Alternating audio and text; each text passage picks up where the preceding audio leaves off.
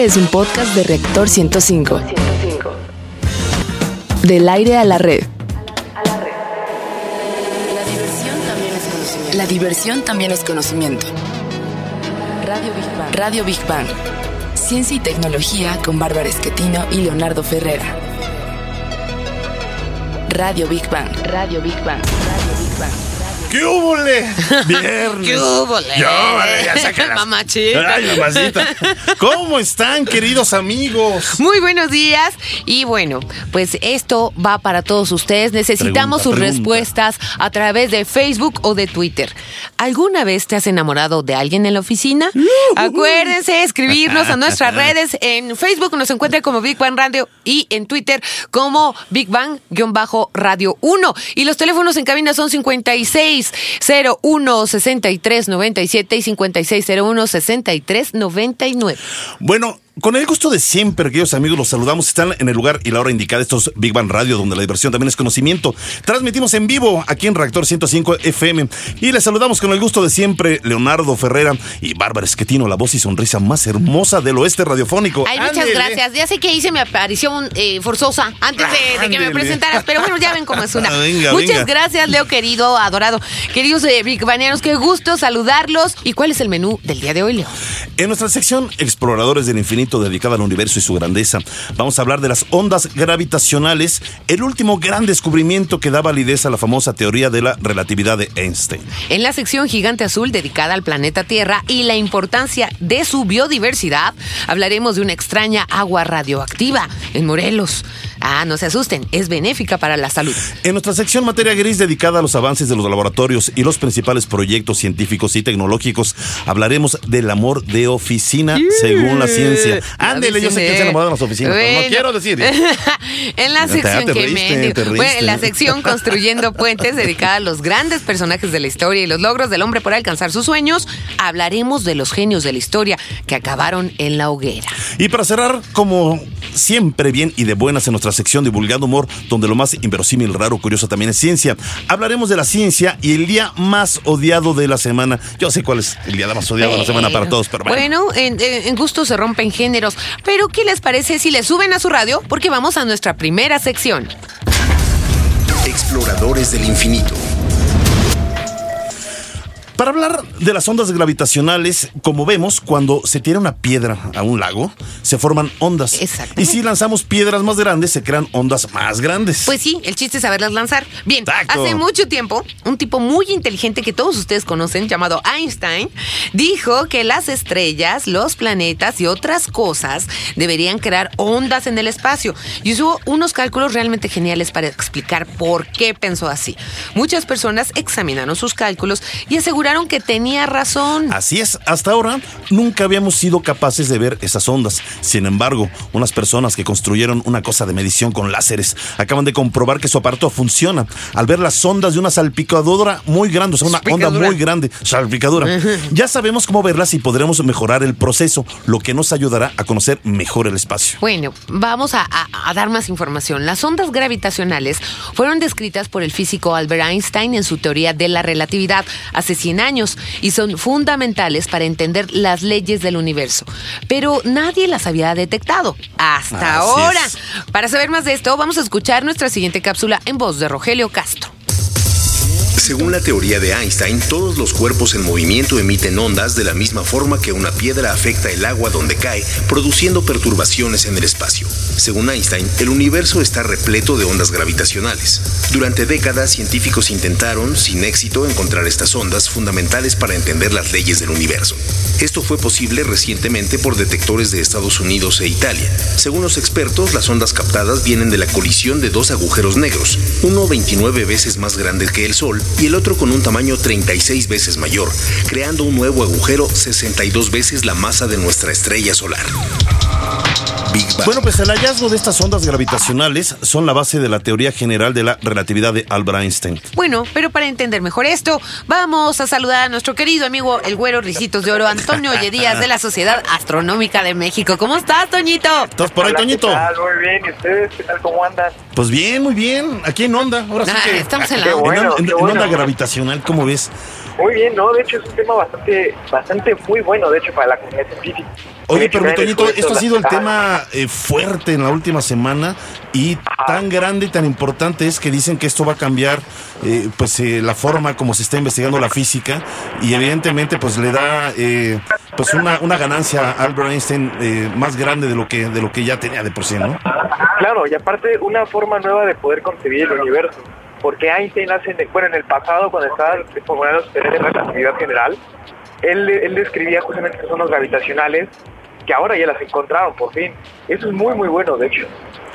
Ah, ¿En qué nos ayudan conocer estas ondas gravitacionales? Pusimos el ejemplo de la piedra que avienta uno en un, en un lago y que forma ondas para más o menos entender que eh, los planetas y los soles, las estrellas también generan ondas. ¿En qué nos, en qué nos funciona, digamos, en- de manera práctica el conocer estas ondas, mi querido Toñito? Pues mira, para empezar es como una herramienta más clara para la teoría de la relatividad, ¿no? Y la teoría de la, de la relatividad nos puede ayudar, por ejemplo, a entender un poco más cómo, cómo podría ser un viaje al espacio o en una estrella cómo el espacio-tiempo para poder conocer su masa, su densidad, etcétera. En realidad es como una herramienta para las matemáticas el que descubierto las ondas gravitacionales. Oye, Toñito, y, y esto de los agujeros negros que también era un, eh, bueno, sigue siendo un gran misterio, ¿no? Para, ¿Qué, perdón? Sí, sí, te escucho. Ah, ok, es que se oye otro, que Toñito ya salte de la cantina, hombre, está bien que sea Sí, bien. eso ya, ya están los vasos. ¡Eh, Eh, salud. El tequila. Oye, Toñito, eh, rápidamente, esto de los agujeros negros ahora ya se comprueba eh, y gracias a las ondas gravitacionales, ¿qué, qué va a pasar? Pues justamente, por ejemplo, también ahorita que mencionas los agujeros negros, pueden estudiar un poco más sobre esas eh, singularidades en el espacio, Ajá. ya que también los agujeros negros también curvan el espacio-tiempo. Y es muy probable que también tengan estos como especie de huellas digitales, si lo queremos ver así, que son las ondas gravitacionales. O sea, básicamente es el residuo de que algo estuvo ahí o que algo está haciendo efecto en ese lugar del espacio. Oye, eh, esto en cierta manera viene cerrando, creo que pues esta eh, famosa eh, teoría de la, de la relatividad de Einstein, eh, ya no, creo que ya no hay nada más que comprobar en, en- en- en su teoría. ¿Es cierto esto? No, todavía, todavía faltan muchas cosas por, por corroborar. Ajá. Eh, y digo, sigue siendo útil, pero por ejemplo, vamos a ver el caso, ¿no? Que en el pasado, cuando Isaac Newton puso la ley de gravitación universal y llegó Albert Einstein con relatividad general o, o especial, pues justamente vino a desplazarlo. No, no en parte, digo, no totalmente, pero sí en parte. Entonces es muy probable que también la teoría de relatividad general en algún momento pues ya no nos sea útil o le falten ciertas cosas. Claro. Entonces por eso es que todavía eh, la ciencia puede mejorar. Muy bien, mi Toñito. En un rato más regresamos contigo. No Claro. Sí, salte de la cantina, por favor, muchas voces. Este, vamos a regresar contigo un poco más adelante para que nos hables de Galileo y Copérnico. ¿Sale? Perfecto. Vemos Venga, mi. Toñito, te mandamos un abrazo. Un abrazo. a todos. Salud. Pues vamos ahora a nuestra siguiente sección. Gigante azul. Escuchen todos ustedes, los voy a ilustrar. El radón Ahora resulta, ahora es un resulta, gas, ¿verdad? es un gas radioactivo que no tiene color ni olor. Cállese, mugroso. Bueno, se da de forma Godzilla, ya te están ofendiendo. que cállame al, al, al Godzilla este. Bueno, se da de forma natural de la desintegración de elementos radioactivos como el uranio, los cuales están presentes en distintas cantidades en el suelo y las rocas alrededor del mundo. ¿Cómo les quedó el ojo? A ver, Gracias. el gas radón Gracias, amado en el público. suelo y en las rocas puede desplazarse al aire, así como a depósitos de agua subterránea superficial. Normalmente se encuentran muy bajos niveles en el aire exterior y en el agua potable proveniente de ríos y de lagos. Fíjese que en grandes dosis el radón puede presentar varios peligros para la salud y su errónea manipulación, ojo, puede provocar daños en el organismo, especialmente si se inhala. Sin embargo, en dosis bajas, por el contrario, puede generar beneficios. Les invitamos a escuchar nuestra siguiente cápsula. En el ámbito médico, el radón se emplea en algunos tratamientos de cáncer y otras enfermedades. También hay aspectos positivos en la utilización del radón y sus acciones favorables en la salud.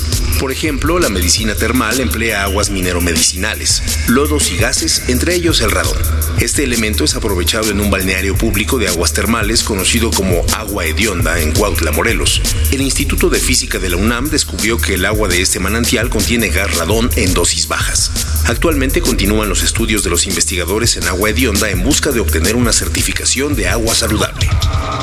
Big Bang. De acuerdo con la UNAM, hay aspectos positivos para bañarse en el manantial de agua hedionda. A ver, ¿por qué? Buenos días, bienvenido de nueva cuenta. Estuvo con nosotros en el aniversario. Así que es, One. estuve- Que nos dieron que hay unas este, albercas privadas para, para el público, los queridos biguanianos. Claro, esta- estamos en una en, en Cuautla, Morelos, estamos en una región de manantiales con agua radioactiva. Ajá. Hasta recientemente se ha estado estudiando el agua eh, apoyados por la Universidad de la, la UNAM, en la Facultad de Física. Ajá. Y bueno, se ha encontrado niveles de radón que son benéficos para la salud.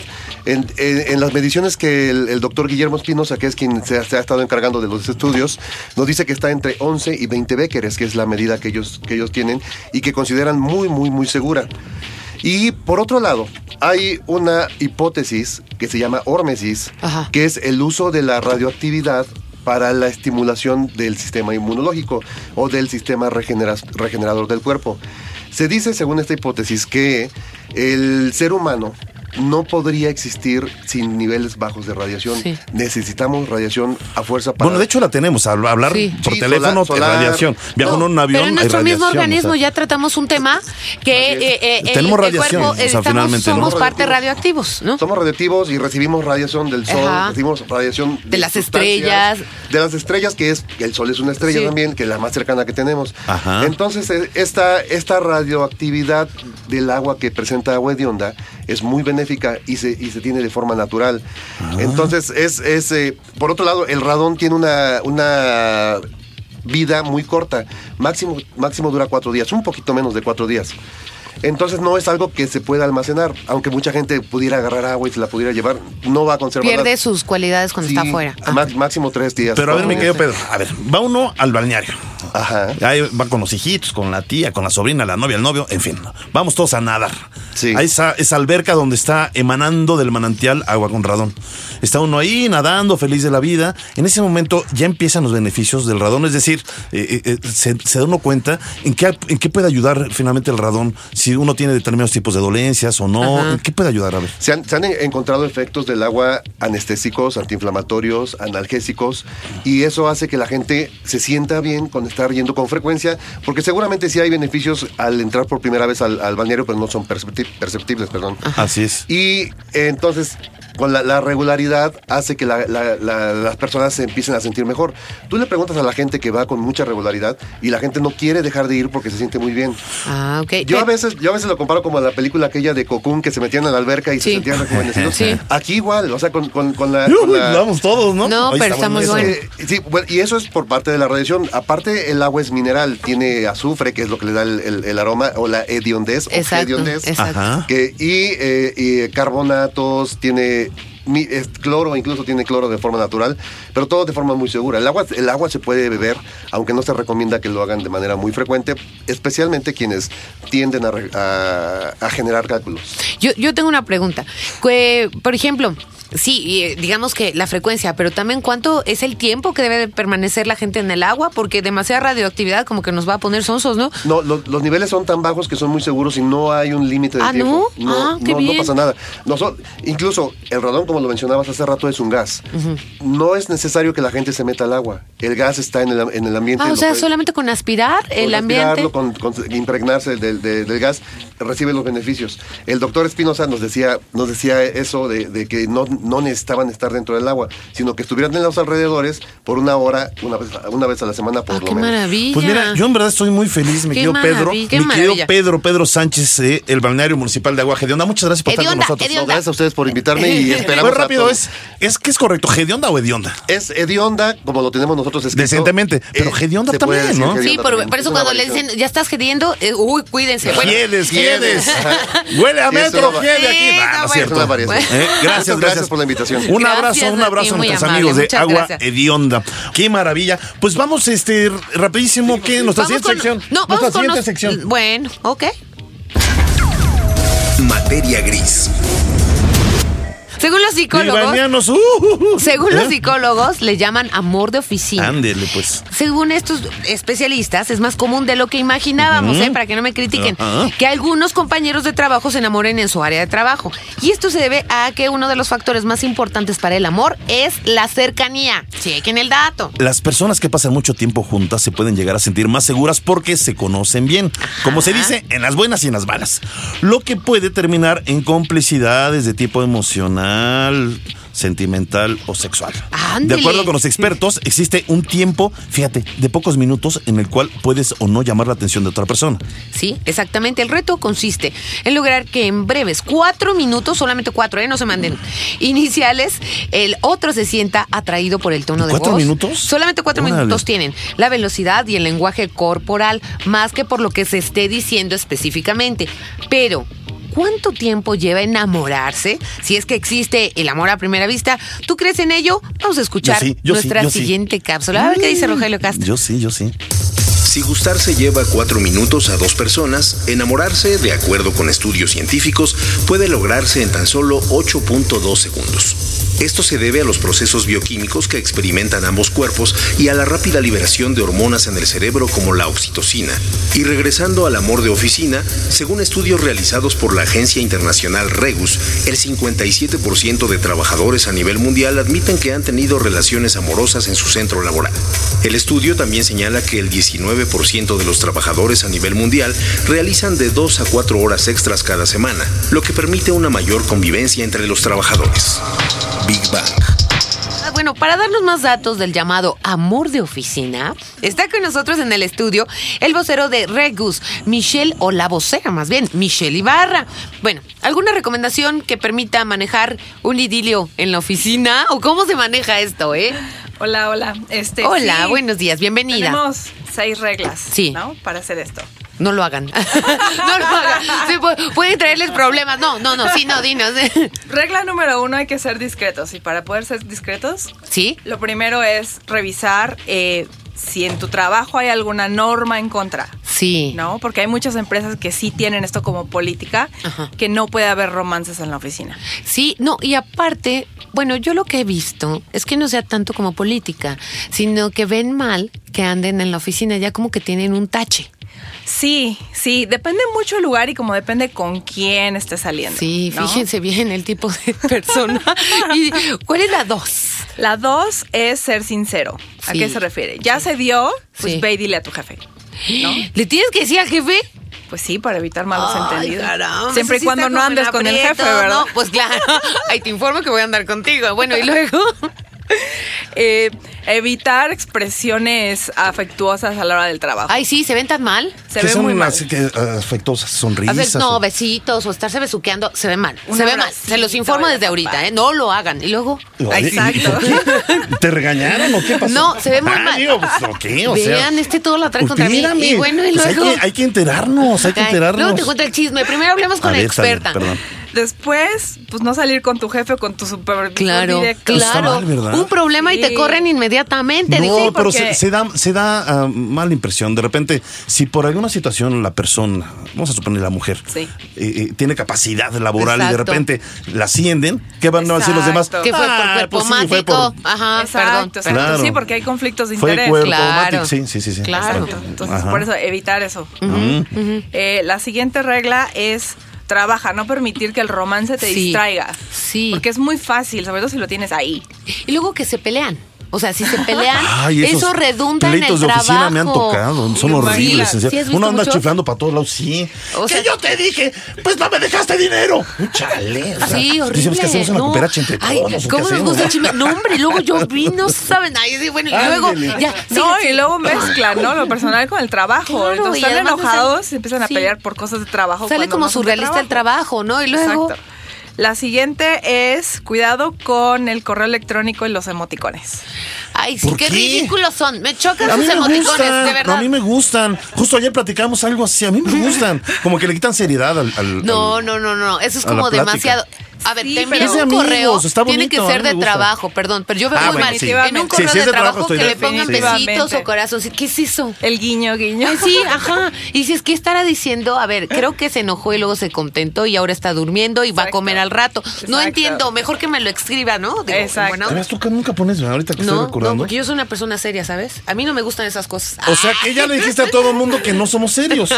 Yo, yo no sé, o sea, yo digo que puedes. yo no puse a los demás, ¿eh? Los excluyo. Yo digo que puedes mandar, a ver, si, si, si es para tratar algo de oficina, estoy de acuerdo, o sea, algo, digamos, de seriedad de oficina, estoy de acuerdo.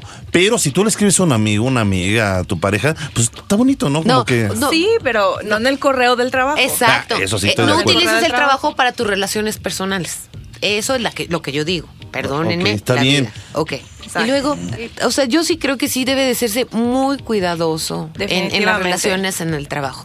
Te pueden afectar o hasta destruir la carrera si no tienes como cuidado. Porque no solo es la... Y en un digamos, país de machistas, Exacto, la subalterna la- la que se meta con el jefe, cuidado, sino serio. también al jefe lo pueden afectar porque tuvo una relación con un empleado y eso habla mal de su aspecto laboral, ¿no? Exacto, Entonces, ¿tú qué nos recomendarías? ¿Qué para qué más? ¿No tienes más- más recomendaciones, no? Son esas seis, básicamente. Ok. Son esas seis. De verdad, yo sé que sí se da mucho en las oficinas y es algo de lo más común. ¿Lo recomendarías? Ya, de verdad, siendo sincera.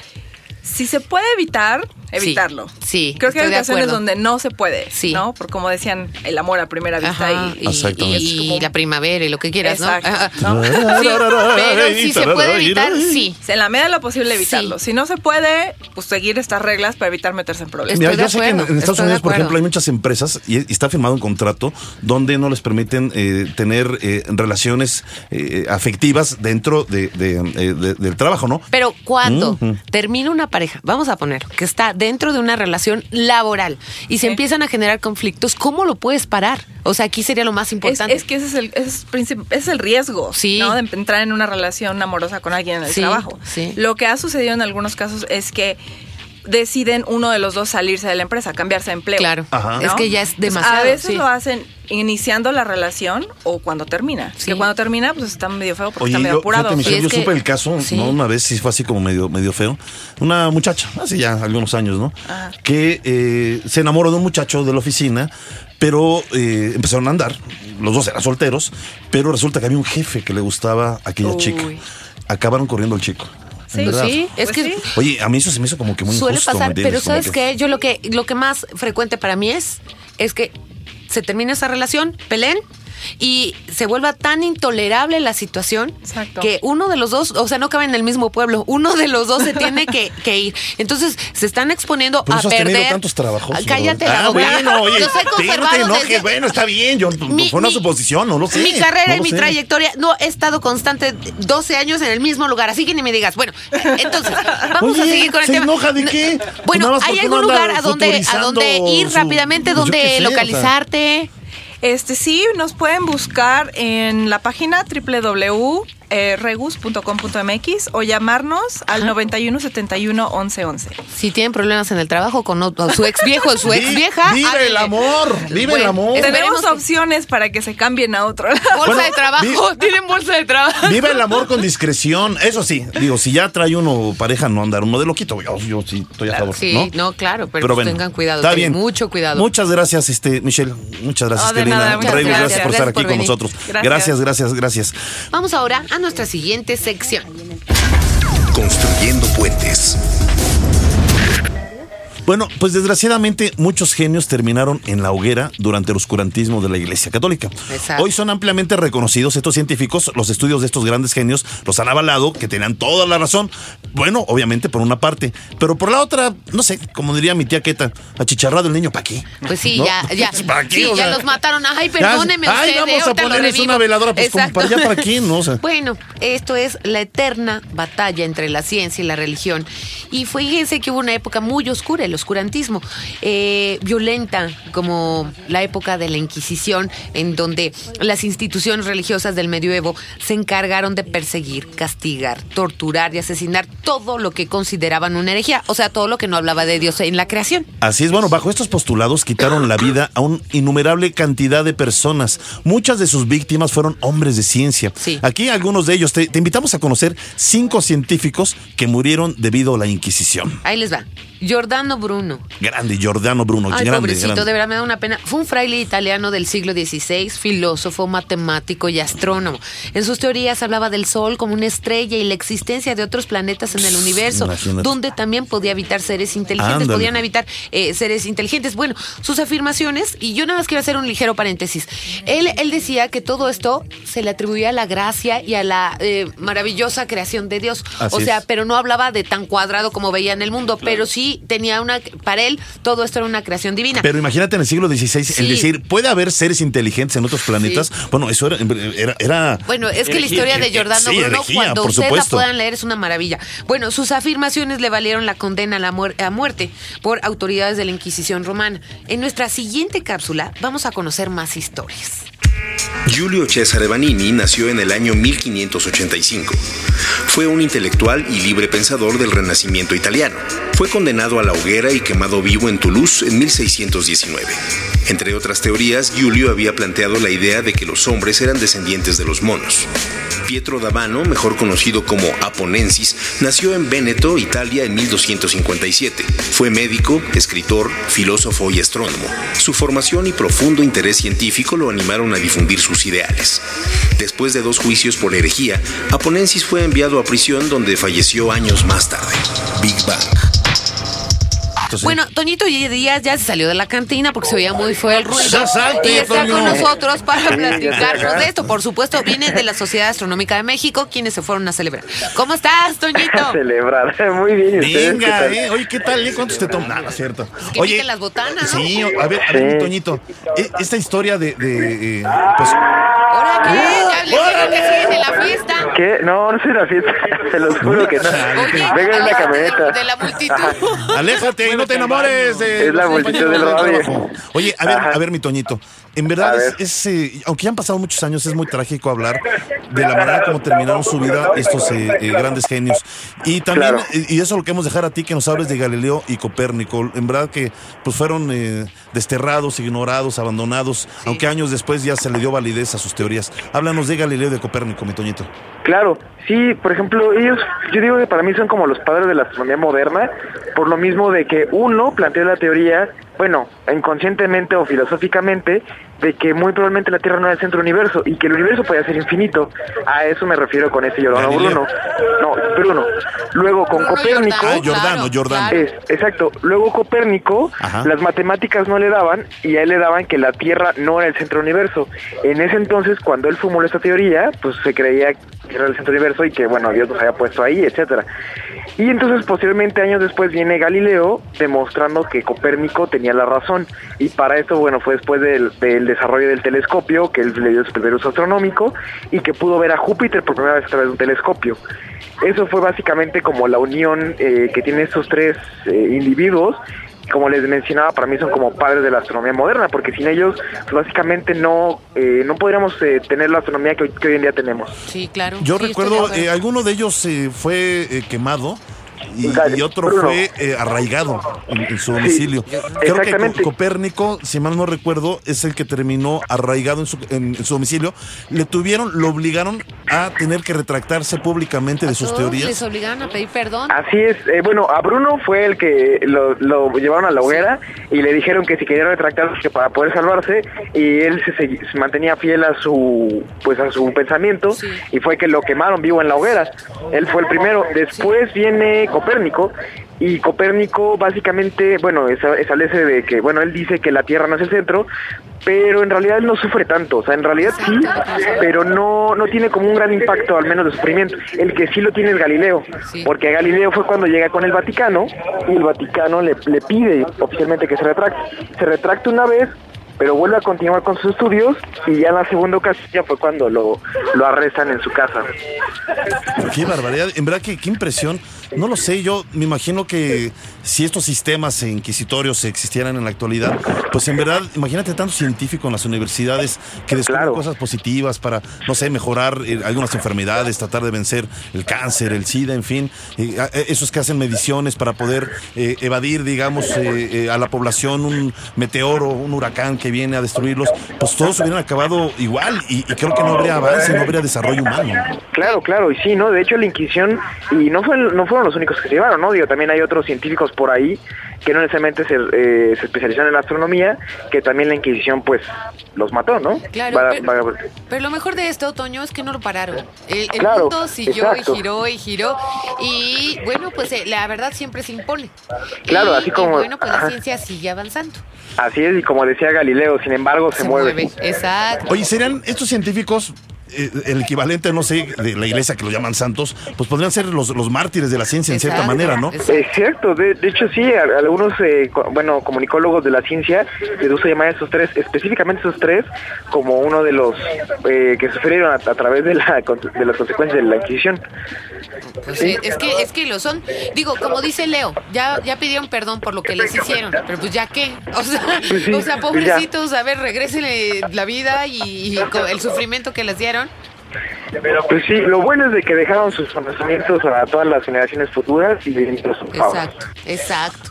Pues muy bien, mi querido Toñito, pues es un tema eh, eh, pues, Controversial. eh, controversial, delicado finalmente, porque digo, no perdamos en cuenta que aunque ya han pasado algunos siglos, fueron masacrados, fueron terminados de una eh, manera pues muy poco humana, pero de una manera muy sencilla. Yo sé que muchos les han rendido tributo y también lo hacemos en este programa, en verdad, estos grandes hombres de ciencia que no han hecho más que buscar beneficios para la humanidad, mi querido Toñito.